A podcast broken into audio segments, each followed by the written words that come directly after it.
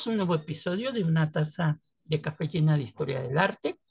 Como les dije la semana pasada, le estuvimos platicando con Gina, eh, vamos a tener una serie de invitados que van a participar con nosotros. Y hoy la verdad es que sí, sí me siento orgulloso porque el, el personaje que hoy nos acompaña es alguien que muy joven se ha comprometido mucho con esta cuestión del patrimonio, que en los episodios anteriores hemos estado hablando del patrimonio internacional, pero también del patrimonio nacional. Y pues él eh, ha, abundado en muchas cosas que ni siquiera yo, que, que estoy de repente metido en el patrimonio, pues, pues me he metido y creo que sí es interesante que ustedes también sepan que como ciudadanos, ustedes también pueden proteger al patrimonio. Aquí lo que, lo que afecta, pues bueno, es la tramitología y todo esto, pero pues, hoy se pueden dar un bosquejo de lo que, de lo que está haciendo este, Daniel. Eh, él es estudiante de la, de, la, de la Escuela Nacional de Antropología, de la ENA, de la carrera de arqueología. Él es abogado de profesión. Este, y pues él se ha interesado mucho en esta cuestión del patrimonio y eso para, pues para la gente que, que nos inmiscuimos mucho en esta cuestión del patrimonio, pues es muy importante para nosotros que los jóvenes pues estén involucrando cada vez más en el cuidado y en la protección del patrimonio. Así es que pues te doy la bienvenida, Daniel, este, a este episodio. Muchas gracias, profe. Este, pues ahora sí que primero que nada, buenas tardes a todos los oyentes y pues eh, gracias a usted, profe, nuevamente por esta pequeña introducción. Este, para dar un poco de mi CV y un poco de mi semblanza, pues como ya bien dijo el profe, yo soy Dani, Daniel Flores, un humilde servidor.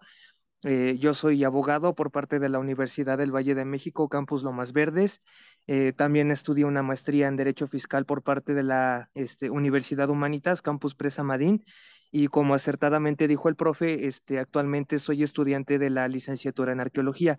Este, actualmente soy estudiante de, del tercer semestre de la referida licenciatura. Y bueno, como ya nos comentó un poco el profe, este, ahora sí que yo en lo personal he hecho un poco de activismo para tratar de salvaguardar nuestro patrimonio arqueológico. Este, de hecho, cuando tuve la oportunidad de, tener la clase de patrimonio y legislación con el profe, precisamente eh, yo he compartido un poco de mis experiencias al respecto y esas experiencias se traducen en, hacer este, ahora sí que ciertas gestorías para el efecto de que eh, en este caso el gobierno federal este, sea el encargado de realizar las acciones pertinentes para tratar de tutelarlo. Eh, como yo en su momento comentaba en la clase de patrimonio y legislación, este, eh, eh, yo ahora sí que he intentado hacer acciones para, este, ahora sí que involucrar al gobierno y no solo al gobierno, sino que también a la ciudadanía en general, porque yo soy de la idea de que pues el patrimonio es, este, no solo es del gobierno, sino que también nos compete a nosotros, ¿no? Y estas eh, acciones que yo he hecho, pues ahora sí que, este, en pocas palabras, yo preparo un escrito, un oficio, este, ejerciendo el derecho de petición, artículo octavo constitucional, en donde yo le digo, eh, eso sí, este, las dirijo en, en términos genéricos al, al, presidente de la República y le pido medularmente que turne mi solicitud o mi petición a las instancias competentes para el efecto de que este, si yo soy sabedor de una situación X, preparo mi oficio y en ese oficio yo le digo al presidente, oye, ¿sabes qué, presidente? Este, yo me percaté de, de esta situación en tal sitio y pues ahora sí que dale vista a las instituciones competentes para el efecto de que ya ponga cartas en el asunto. Em, ahora sí que mi primera experiencia en este activismo este, ha sido en la Catedral Metropolitana, allá en la Ciudad de México. Y pues este, esta primera experiencia este, la tuve porque eh, últimamente he estado eh, mucho allá en el centro histórico y pues para serles sinceros, este, yo eh, me muevo en las inmediaciones de la catedral, este, Palacio Nacional y Templo Mayor y me di cuenta que pues francamente la catedral estaba en un estado evidente pues de descuido, ¿no? Pues yo observaba las cúpulas y ya tenían fisuras, ya tenían hasta plantitas ahí este, creciendo y demás. Y pues la verdad eh, me generó un sentimiento muy profundo de inconformidad y dije, no, pues es que, o sea, ¿cómo es posible de que pues algo tan icónico como lo es la catedral esté en ese estado, ¿no? Entonces, como les platicaba hace unos momentos, preparé mi oficio, tomé fotografías, tomé algunos videos Este, y en mi oficio le decía al señor presidente, ¿sabes qué? Este presidente, la situación está así en catedral y todo. Y pues total, este, te pido que metas dinero, este, que metas mano de obra, y, pero restaura la catedral, ¿no? Entonces, este, afortunadamente ya este, eh, el presidente en ese aspecto fue eh, pronto en darme una respuesta a mi solicitud y afortunadamente este, me, este, me respondió cierto funcionario de Lina, no recuerdo bien su nombre, francamente, eh, pero este, este servidor me refirió que ya se estaban haciendo las obras precisamente en la Catedral Metropolitana, que este, ya se estaban restaurando los retablos, estaban restaurando las cúpulas, este, pues ahora sí que toda esta flora invasiva, por decirlo así, este, ya se estaba siendo retirada de, este, pues, bueno, de donde estaban creciendo, ¿no? Entonces, este, eso fue una primera experiencia. Ahora, este, mi segunda experiencia en este activismo, eh, como viene, eh, bueno, como en su momento también lo dije en la clase de patrimonio, fue en, en Xochimilco. Eh, este evento en Xochimilco también se originó porque hubo un tiempo en el que yo estuve resulta que también me percaté que Eh, me percaté que había mucha contaminación en los canales. Entonces, este, igual, la misma dinámica, preparé mi oficio de solicitud, este, se lo dirigí al presidente de la República y pues también ahí eh, estoy considerando en a lo mejor mm, realizar algunas brigadas de limpieza en los canales en donde se este, invita a la misma ciudadanía a participar y pues también igual pedirle al gobierno federal y al gobierno capitalino pues sus intervenciones, ¿no? O sea, desde sus respectivas competencias. Y bueno, em, una tercera experiencia también ha sido en, Teotihuacán, eh, específicamente en, la localidad de Ostoyahualco. Eh, eso con motivo de que igual hace relativamente poco tiempo tuve la oportunidad de ver en internet eh, una noticia en donde creo que estaban construyendo un centro comercial, me parece, en Ostoyahualco y, y pues la verdad, este, dije, no, pues cómo es posible, ¿no? Y pues ya como en los dos casos anteriores, preparé mi, mi oficio de solicitud y demás y, y lo curioso es de que también ahí, este, eh, le di intervención al, al gobernador del Estado de México, pues para ver si este, podía hacer este, algo al respecto. Y afortunadamente sí lo hizo, tan es así que unos días después de que ingresé mi solicitud, eh, tanto en Palacio Nacional como allá en Toluca, en Palacio de Gobierno, eh, me contactaron de la Secretaría del Medio Ambiente del Estado de México y pues este, me dijeron que hasta eh, acudieron al lugar a hacer este, una visita de inspección y todo y efectivamente pues sí encontraron este, las obras de ese este, presunto centro comercial y, y por lo que he estado investigando al respecto pues creo que sí son obras irregulares y pues afortunadamente Lina ya este, logró meter las manos y sí se logró también la suspensión de las obras. Entonces fue un avance importante. Em, al día de hoy desconozco cuál sea el estado procesal de, de, ese asunto porque tengo entendido que están llevando eh, dos este, expedientes, uno administrativo y uno penal. Entonces, este, en la cuestión administrativa, como decía, este, ya se logró la suspensión de las obras y en la cuestión penal, este, la verdad desconozco en qué estado se encuentra el día de hoy, pero eh, voy a investigar al respecto y, a ver si por conducto del profe Alejandro este, les puedo compartir algo, pero este, respecto de la cuestión penal, hasta también me citaron en la Fiscalía General del Estado de México para ratificar mi solicitud y, e incluso mi solicitud fue integrada a la carpeta de investigación. Este, pues ahora sí que eh, como un elemento de investigación para que eh, en este caso la Fiscalía General de la República, pues vea que ahora sí que nosotros, los ciudadanos, ya nos estamos dando cuenta pues de las cosas, ¿no? Entonces, este, muy grosso modo eso que este, hasta el día de hoy he estado haciendo y pues ahora sí que también yo en lo personal he procurado este, estar al pendiente también para ver si surgen más situaciones al respecto, este, pues eh, para ver qué se puede hacer, ¿no?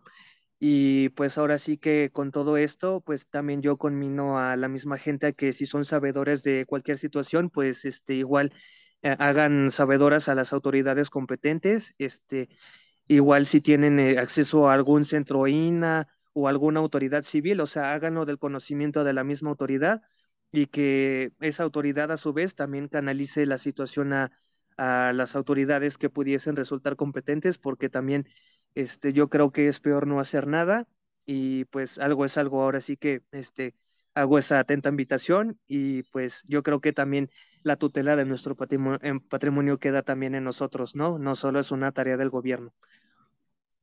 Y para que se den cuenta, este, que nos, nos escuchan, pues el trabajo que ha hecho Daniel es, o sea, atiende a muchas cosas que tienen que ver con el patrimonio, no solamente el patrimonio histórico, sino también el patrimonio natural, en el caso de Xochimilco, porque bueno, pues sí, mucha gente eh, ve los canales este, y dice, ay, digo, a mí me ha tocado ver a turistas que dicen, ay, pues no me impresiona tanto Xochimilco porque el agua está verdosa, ¿no? Este, ellos imaginan que los canales, pues, pues el agua es limpia, el agua no, este, como tal, pero esto se debe también a que, bueno, por mucho tiempo la alcaldía de Xochimilco, antes delegación, antes pueblo, este, pues hubo un crecimiento urbano desmedido en donde no se adecuó precisamente. Es un poco de lo que pasa en, como por ejemplo en, en, ahorita en el, en el sureste, ¿no?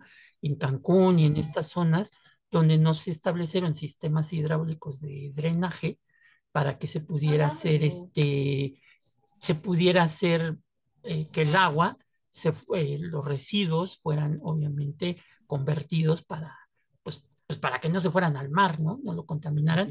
Lo mismo pasa en Xochimilco. Muchas de las, de las personas o los habitantes de Xochimilco pues crean sus fosas sépticas, ¿no? En algunos casos, algunos más, bueno, pues los que tienen pueden poner cierto drenaje, pero mucho de ese drenaje pues va a parar directamente a, a los canales, ¿no? Porque no hay un, un, ordenamiento propiamente de, de, pues de este sistema, ¿no? Y, y, por ejemplo, Daniel, alguien que es, eh, digamos, eh, un ser humano común y corriente que quiere, por ejemplo, ahorita estoy pensando en, en alguien que ve la parroquia de, de, su colonia, este, que tiene un carácter histórico, este, en este caso, ¿cómo puede acercarse cómo puede hacer este documento, o sea, hay un machote en específico que diga, bueno, debe de llevar estos lineamientos, o solamente es la petición como tal, este, no se tienen que argumentar algún artículo del constitucional o ley, etcétera, etcétera, o reglamento, y bueno, pues las evidencias que tú también ya manifestabas, ¿no? Esto, esto cómo se hace para un ciudadano que busca este, pues, la defensa de su patrimonio local, ¿no? Eh, bueno, eh, y qué buena pregunta, profe, y se la agradezco. Y al respecto, yo podría este, eh, sugerirle al público que igual haga su petición por escrito, como tal no hay un machote o lineamientos al respecto, como tal no los hay, pues es un escrito libre, este, es un escrito libre, ahora eso quiere decir que cada persona puede sentarse en una computadora, hacer un Word y ahí este, empezar a escribir su solicitud y pues eso es de manera libre y pues ya quedará al criterio de cada quien. Y respecto a la, a la invocación de ciertos artículos, ahí este, sí sugiero que invoquen el artículo octavo constitucional, que es el derecho de petición. Ahí este, a la autoridad a la que sea que, a la que se dirijan, este, ¿sabes qué? X autoridad, en ejercicio del, derecho, eh, del, del artículo octavo constitucional, este, hago valer mi derecho de petición y el cual hace, este, se hace valer en lo siguiente y se especifica lo que se quiere pedir, ¿no? Y respecto a las evidencias, pues este, ahí sí este, es este, libre, llámese una fotografía, un video, un audio, eh, un correo electrónico, etcétera, etcétera. Este, ahora sí que también queda a criterio del propio peticionario, pero este, mientras sea una evidencia que esté plasmada en un soporte físico, este, está perfecto, un video, audio, fotografía, etcétera, etcétera. Entonces también queda a criterio del mismo peticionario. Y bueno, también eso en cuanto al derecho de petición. Ahora, este, si por ejemplo estamos en el caso de que eh, ese patrimonio ya está corriendo un riesgo, por ejemplo, de que se esté haciendo una obra, una construcción o lo que sea, también tenemos lo que es el juicio de amparo, que también es otra sugerencia de mi parte. ¿En qué términos se puede promover ese juicio de amparo? Eh, el tecnicismo es juicio de amparo indirecto, pero traduciendo ese tecnicismo a pleno español, se puede traducir en el hecho de que yo proparo este, mi demanda de amparo y eh, hago exponer, este, expongo en esa demanda de amparo conceptos de violación, que es un concepto de violación, eh, un agravio que se esté generando por parte de esa autoridad que esté llevando el acto reclamado que es el acto reclamado puede ser este, una conducta, puede ser una omisión, este, puede ser la aplicación de una norma, por ejemplo. este, eh, bueno, entonces regresando al punto inicial, este, ahora sí que yo como demandante eh, este, expongo mis, mis agravios este, eh, respecto a lo que se está haciendo y, y ya una vez preparada la demanda, se presenta a un juez de distrito para ver si conceda o no el amparo. Entonces, eso es otra sugerencia aparte del derecho de petición, el juicio de amparo, ¿no? Entonces, este, ¿por qué menciono el juicio de amparo? Porque de alguna forma el patrimonio está asociado a derechos humanos. Entonces, ahí sería un tema, ajá, un tema interesante, porque ¿qué nos dice la Constitución al respecto? Que nosotros como ciudadanos tenemos derecho a la cultura, tenemos derecho a tener un patrimonio. Para el caso de Xochimilco, por ejemplo, también tendríamos derecho a, a tener un medio ambiente sano, ¿no? En este caso. Luego también la cultura, pues también estaría asociada a la educación, ¿no? O sea, si me violentas mi derecho a la cultura, pues también por extensión me estás violentando mi derecho a la educación. Entonces yo creo que también el, eh, un juicio de amparo este, sería otro elemento idóneo, aparte del derecho de petición, este, para hacer valer eso. Y, y de alguna forma, y, con un poco de suerte, si el juez de distrito nos concede el amparo, entonces de alguna u otra forma ya estaríamos sentando un precedente por ahí. Un ejemplo muy común es con lo del tren Maya, ¿no? Que hemos visto en las noticias que este, creo que un, un cierto colectivo, no recuerdo el nombre, francamente, eh, pidió un amparo precisamente a un juez de distrito y resulta que dentro del mismo juicio de amparo, el juez de distrito concedió la suspensión provisional del tramo 5. Eh, creo que hasta ha salido en las noticias. entonces, este, entonces, este, eh, más o menos sería más o menos lo mismo, viéndolo de una forma análoga, ¿no? Entonces, este, esas son mis recomendaciones. Sí, porque bueno, también otra de las cosas que que me llamaba la atención de que platicabas ahorita era la cuestión de Teotihuacán. Teotihuacán también está pasando por una problemática muy, muy compleja porque pues hay muchos terrenos aledaños a, la zona arqueológica que prácticamente se están comiendo muchos de los espacios eh, que están cercanos a edificios fuera de la, del, enrejado de Teotihuacán pero que son parte directamente de, la ciudad. Lo que pasa es que, pues, cuando se abandona la ciudad, empieza a crecer el pueblo de, Teotihuacán como tal, pues empiezan a, establecer estos terrenos que se van comprando y que en muchos casos también salió una noticia en donde eh, por ahí eh, se estaban construyendo, creo que ya muchas casas muy cercanas a, otro de los palacios este, de, en Teotihuacán, y eh, esta zona de palacios pues también debe de estar protegida y como siempre, ¿no? En el caso de Teotihuacán, siempre antes de, levantar una construcción sí tiene que intervenir el INA, porque hay que ver si no debajo de, ese terreno pues hay alguna construcción que pueda tener, eh, pues digamos, eh, un, aspecto importante para, para la ciudad de, de Teotihuacán. Entonces sí es muy interesante que ustedes también, cuando ejerzan este derecho de petición, pues también se, se, vinculen muy bien con lo que, lo que está pasando en, su alcaldía, en su colonia, este, porque eso es, eso es muy importantísimo. Y la, las ventajas que ha habido con esto es que, pues afortunadamente las autoridades han, dado una respuesta, ¿no? O sea, no es que vayan y ustedes metan su escrito y pues a ver quién les contesta, ¿no? O, hasta cuándo les contestan, sino que sí ha habido una respuesta ya de la autoridad competente que en este caso sería el INA o la Secretaría eh, del Medio Ambiente, etcétera, etcétera, para responder a estos derechos de peticiones que uno, uno tiene, ¿no? Y como decía también Daniel, este, aquí se involucran los derechos humanos, cuando a veces pensamos que nada más los derechos humanos es que este, los violentan porque, por cuestiones muy, muy de orden legal y penal, pues no, también el derecho a la cultura, el derecho a la educación, a un medio ambiente limpio, entra en esta parte de los derechos humanos y también forma parte del patrimonio, ¿no, Daniel? Exactamente. Y pues es interesante, pero porque también el patrimonio no solo se queda en lo material, también tenemos patrimonio inmaterial, ¿no? Ahora sí que nuestros usos y costumbres, hasta nuestras lenguas indígenas, ¿no? Luego nuestro Día de Muertos, ¿no? Que hay más este, de inmaterial que nuestro Día de Muertos, ¿no? Ahora sí que este, esto de los derechos humanos, como acertadamente dice, tiene una aplicación en, en todo el quehacer del ser humano prácticamente De hecho, eso me recuerda pues a sus principios rectores, ¿no? Los derechos humanos son universales, es decir, que son aplicables a todos nosotros y al ser universales son interdependientes. ¿Qué quiere decir? Que este, al momento que yo reconozco un solo derecho humano, en automático yo estoy reconociendo a todos los demás, ¿no? Este, ahora sí que pues este, son todo un tema los derechos humanos, ¿no? Y pues este, ahora sí que queramos o no queramos, están metidos en nuestra vida diaria, ¿no? Que es lo, es lo fascinante. Y pues ahora sí que Mm, ahorita echando un poco de coco, también sería igual, este, a lo mejor hasta otra recomendación que los podría dar, ¿no? Igual, este, aparte de la cuestión del derecho de petición y el juicio de amparo, a lo mejor acudir a CNDH tal vez a exponer la problemática y a lo mejor a través de CNDH también se puede lograr algo. que, que, suena, para algunos puede sonar descabellado, como les digo, ¿no? Pero, pero sí, forma parte de, pues, de nuestros derechos humanos, ¿no? Que tenemos al, final de cuentas. Y todo esto, Daniel, con ahora que estás estudiando arqueología, pues cómo lo has vinculado, cómo ves esta parte de la protección del patrimonio con lo que, lo que llevas de la carrera, este, cómo has visto esta realidad en cuestiones del, patrimonio.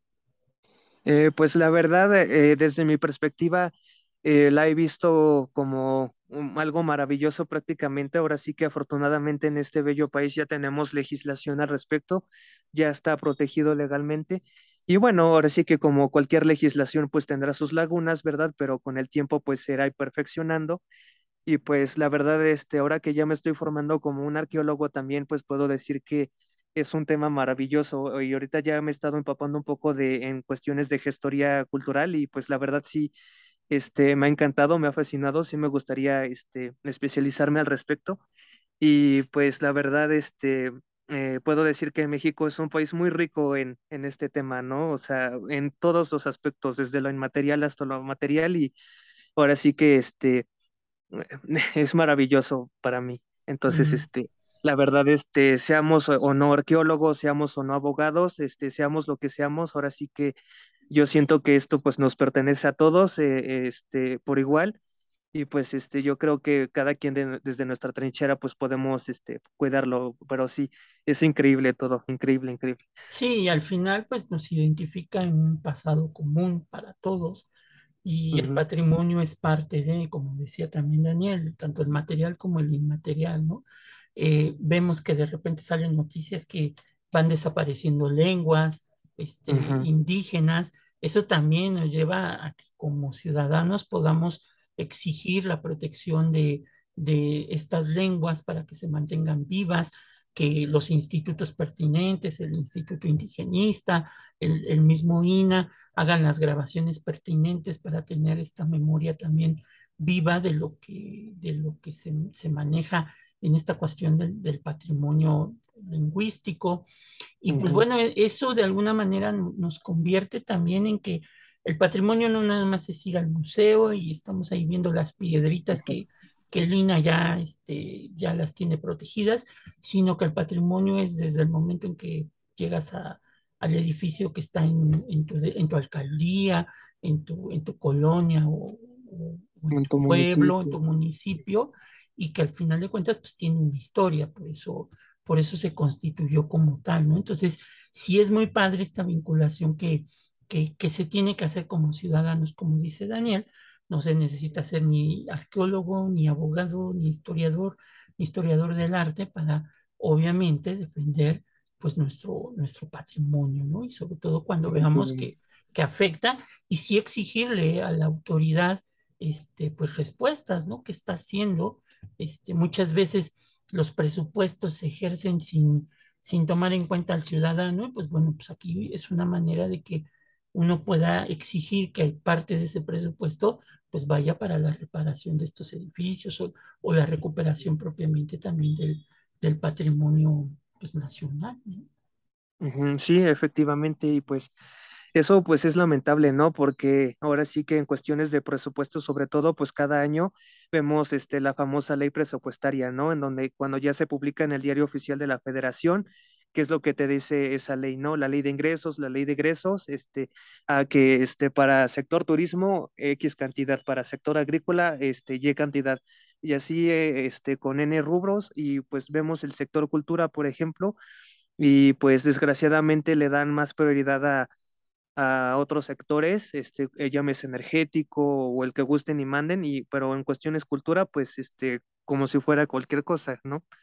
Entonces, este, eso es lamentable. Y luego eh, me llamó mucho la atención, profe, lo que comentaba, ¿no? De que pues ahora sí que eh, muchos sectores de la sociedad nada más van al museo, al Museo de Antropología, al Templo Mayor, y, y fuera de los museos, pues, este, muchos ven que ya no es cultura, si ya no está dentro de un museo ya no es cultura y pues hasta ahí llega el asunto, ¿no? Y pues qué pasa con todo lo que está fuera de los museos, ¿no? Ahora sí que este, a lo mejor algún, alguna pirámide o a lo mejor algunos tepalcatitos por ahí o, o lo que se les ocurra, ¿no? Entonces también este, sería cosa de ver qué, qué pasa en un futuro, porque yo en lo personal, o sea, mm, sí me gustaría ver a lo mejor al, Congreso de la Unión o algún Congreso estatal este, que sí legislara al respecto, ¿no? ¿Qué pasa con todo lo que está fuera de los museos, ¿no? Porque este, paradójicamente todo lo que este, vemos en una vitrina, este, así de que, ah, wow, este, está de poca o lo que sea, y si no está en una vitrina, pues X, ¿no? Es más para mí, eh, ni existe, ¿no? Y también otro aspecto que me llamó mucho la atención fue lo que mencionaba de la cuestión de los indígenas, ¿no? Que también hay muchas violaciones de derechos humanos, eh, precisamente, ¿no? Porque vemos a la población indígena y, y legalmente hablando y en teoría, este, son población vulnerable y digo en teoría porque este, ya está plasmado en la ley y por escrito, ¿no? Pero eh, fácticamente, pues ahora sí que este, vemos a las comunidades indígenas y zonas más rezagadas, este, y esas eh, comunidades, perdón, este, son las que a duras penas tienen servicios públicos, este, luego muchas este, grandes empresas y en su mayoría son extranjeras, este, se vienen adueñando de sus tierras, este, em, hay compañías mineras, este, por ejemplo, que incluso les quitan el agua a, estas comunidades para este, hacer su eh, extracción de mineral y, y, pues este, como en su mayoría son campesinos, pues ellos bien gracias, ¿no? Entonces, este, ahora sí que también eh, sería algo interesante pues hacer algo al respecto, ¿no? Este, como lo que mencionaba hace unos momentos con los de los amparos, ¿no? De que les violan sus derechos humanos también, ¿no?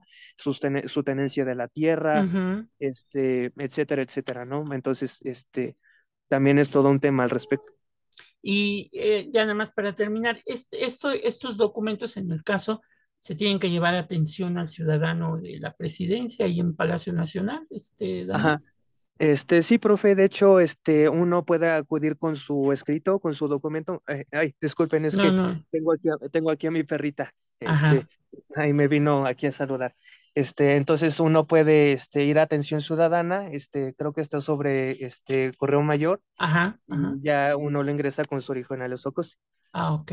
Y ya tienes que dejar un correo electrónico para que te puedan contactar, me imagino, ¿no? Ajá, exactamente, un correo electrónico y de preferencia también un, un número celular porque también lo contactan a uno vía ah. Ah, ok. Ajá, entonces, este, su correo electrónico, un teléfono celular o en su defecto un teléfono fijo. Ok. Bueno, pues para todos aquellos que, que vean que su patrimonio se está dañando, pues ya saben, ya tienen ahí el tip. Este, nada más una buena redacción que le hagan a su documento, señalando cuáles son los problemas que ustedes están viendo en esta cuestión del patrimonio. Si tienen las evidencias en fotografía, video, este, pues ayuda, ayuda más, porque eso, eso conecta, conecta más a la, a, la, autoridad para poder definir cuáles son los trabajos actuales. Entonces, la verdad es que siempre es una experiencia muy agradable platicar del patrimonio con, con, Daniel. Este, él es de verdad que sí se pone la, camiseta para defender el patrimonio. Muchas veces publica también fotos ahí muy padres de, del centro histórico. Este, y, pues bueno, eso también es, es defensa del patrimonio. Si ustedes en algún momento ven que alguien está dañando el patrimonio, también pueden acudir en ese momento con la autoridad para que, para que puedan detener. Hagan su denuncia. Hagan su denuncia y estos agravios se detengan hacia, hacia el patrimonio. Recuerden que el patrimonio es de todos, este, no, es, no es de Lina, no es de Limba, no es del presidente, sino que el patrimonio es de todos los ciudadanos y, debemos y tenemos la obligación de protegerlo porque al final de cuentas, pues ahí está gran parte de nuestra, de nuestra memoria histórica, ¿no? Como, como ciudadanos de este país, como ciudadanos de esta capital.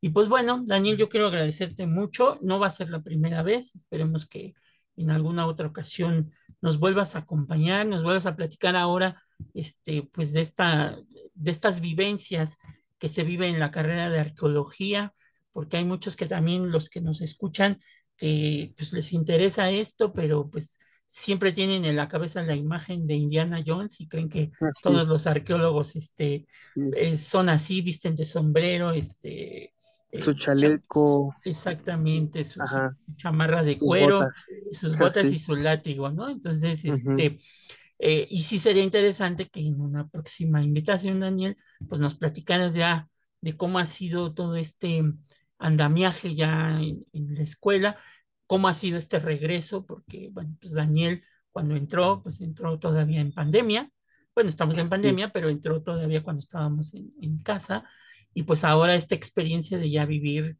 estar dentro de la ENA, de conocer el espacio físico como tal, de convivir pues, con sus demás compañeros, etcétera, etcétera. Y pues eso es muy importante también que nos los platiques en alguna otra ocasión. Si quieres este, mencionar tus redes sociales para si te quieren seguir, ahí la que tienes, de, sobre todo donde subes tus fotos, pues adelante, es, es, el momento. Si alguien tiene alguna duda y te la quiere preguntar este, sobre, sobre su, su escrito, pues digo, este, pues también si quieres dejar tus redes sociales, con mucho gusto, ¿no? Eh, claro que sí, profe. Este, les voy a compartir mi perfil de Instagram, el principal. Eh, es todo con minúsculas, Dani con I latina, eh, perdón, con Y, Dani Flow 5000. Este, esa es mi cuenta principal y ahí me pueden seguir, este, me pueden chatear. Este, también me encuentran en Facebook, nada más que me encuentran así por mi nombre, eh, como Daniel Flores.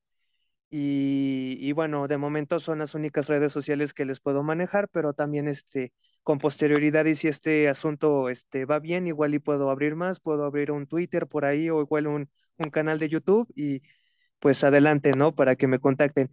También si este, desean este, mandarme un mensajito directamente a mí, les puedo compartir mi número de celular que es 55 65 23 70 29. Entonces ya me mandan un mensajito vía WhatsApp y ya yo con gusto los puedo responder y los puedo asesorar.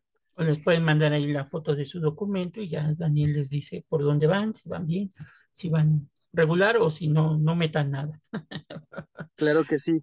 Pero bueno, pues muchas gracias, Daniel, te agradezco mucho. Y esto también sirve porque para que vean que los chavos de la ENA son muy activistas y, y empiezan con estas cuestiones. Imagínense que Daniel está apenas comenzando y ya está muy metido en esta cuestión del activismo, del activismo, pues imagínense cuando ya egrese de la carrera, bueno, tendremos un, un defensor de, del patrimonio nacional e histórico de nuestro país, ¿no? Así, ah, esperamos que así sea, profe, que ahora sí que este, pues la ocasión se preste para que este, se puedan lograr grandes cosas al respecto, ¿no? Ok, pues muchas gracias, Daniel, y pues nos vemos la próxima, no se pierdan el próximo episodio, que vamos a tener todavía más sorpresas. Gracias, Daniel. Gracias a usted, profe, por la invitación. Bueno, hasta luego.